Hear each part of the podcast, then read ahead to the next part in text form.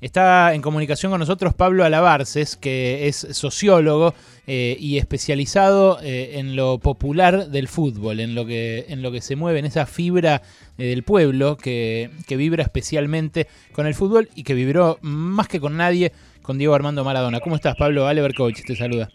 ¿Qué, ta- qué tal? ¿Cómo están?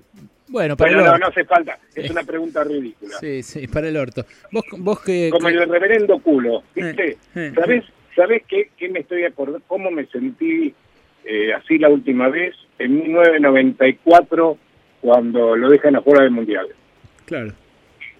Sí, el me cortaron, Mal, las, mal. me cortaron las piernas. Mira, tenemos el audio, le- tenemos el audio de ese momento del, del me cortaron las piernas del Diego después de ese momento. Mira, ahí lo tenés. No quiero dramatizar, pero créeme que me cortaron las piernas. Es así, era eso en ese momento, Pablito. ¿Por qué crees, por qué, cómo te explicás vos que, que esté todo el mundo así con, con la cabeza gacha, con los hombros para adelante en la calle? ¿Qué hace que Diego, además de un ídolo deportivo, sea, sea esto para, para la gente, para el pueblo? Mira, eh, hace hace poco, ya no recuerdo, eh, Ale debe tener mejor memoria que yo, hablamos hace muy poco con, con Ale para, para una cosa que le estaba escribiendo sobre, sobre Diego, eh, sobre Diego y la condición de mito y todo ese tipo de cosas, ¿no? Y, en ese momento le dimos un, par de vueltas y ah, es, es, eh, Diego es el símbolo eh, nacional popular más importante que ha dado a la Argentina desde Eva Perón para acá.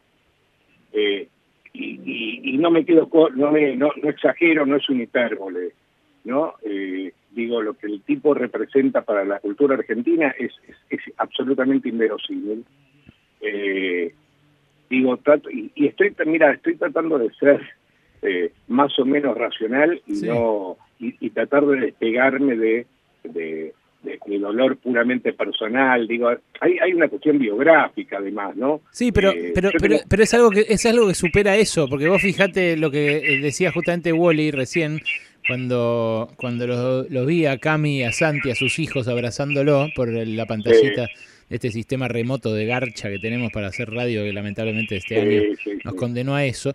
Eh, y la verdad que para ellos también el Diego es el Diego y ellos no lo vivieron al Pero- Diego, ¿entendés? No, no lo vieron Exacto, campeón. pero, pero loco, a ver, nosotros creo que tenemos un poco más de 10 años de diferencia, inclusive, pero a la vez yo también crié a mis hijos en el en el culto maradoniano.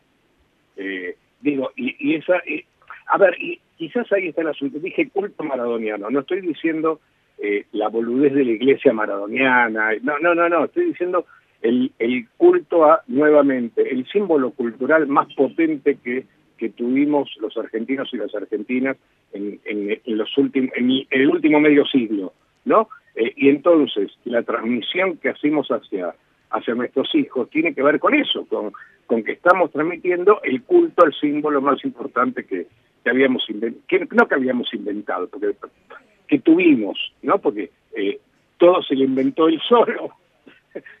Digo, no hay, Ahora, no hay, Pablo. no hay un operador de prensa, ¿Vos? no hay marketing al lado del Diego. Claro.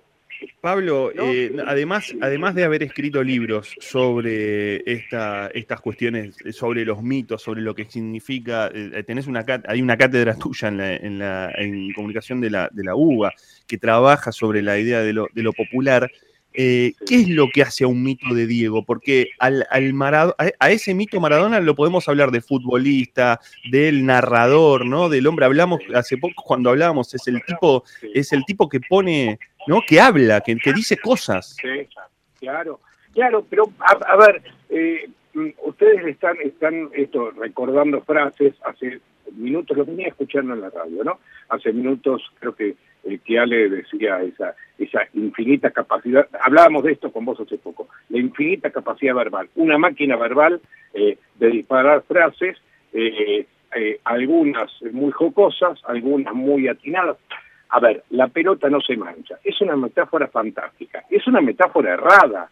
Si hay algo que se mancha, es el fútbol, digamos, ¿no? Claro. El, el fútbol es el fútbol es corrupto, el fútbol es, eh, eh, si no recuerdo mal, vos escribiste hace pocos días sobre el papelón que, que es la, la organización actual de, de los torneos. A ver, Mm. eh, las frases de Maradona podían ser atinadas, podían ser certeras o podían ser muy desacertadas, pero tenían una, una capacidad de impactar en, el imaginario social desmesurada. Eh, hace unos momentos ustedes recordaban él, tanto él la tenés adentro como el que la sigan chupando. Sí.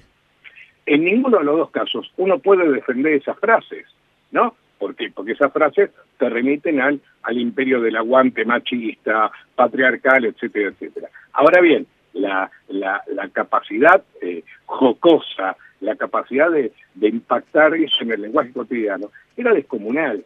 Pero sin embargo, eh, Maradona llega a ser esa gran máquina verbal, porque antes que eso fue una gran máquina futbolística.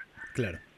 ese es el asunto. A ver, lo que el tipo hace, eh, lo, que, lo que el tipo hizo con la pelota en los pies desde que lo empezamos a ver hasta que no tuvimos más remedio que dejarlo de ver. Eh, es inimitable eh, y para colmo con momentos muy, muy, muy especiales y absolutamente irrepetibles.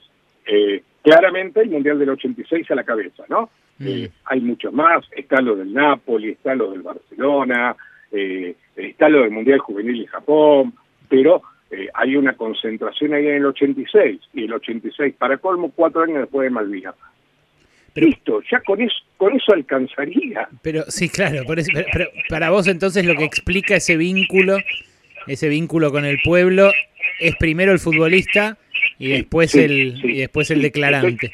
De, de, ahí no me voy a mover. Mira, eh, es aquello que no solamente lo vuelve inimitable, sino que lo vuelve absolutamente original eh, y lo saca de todo plano de, la ficción.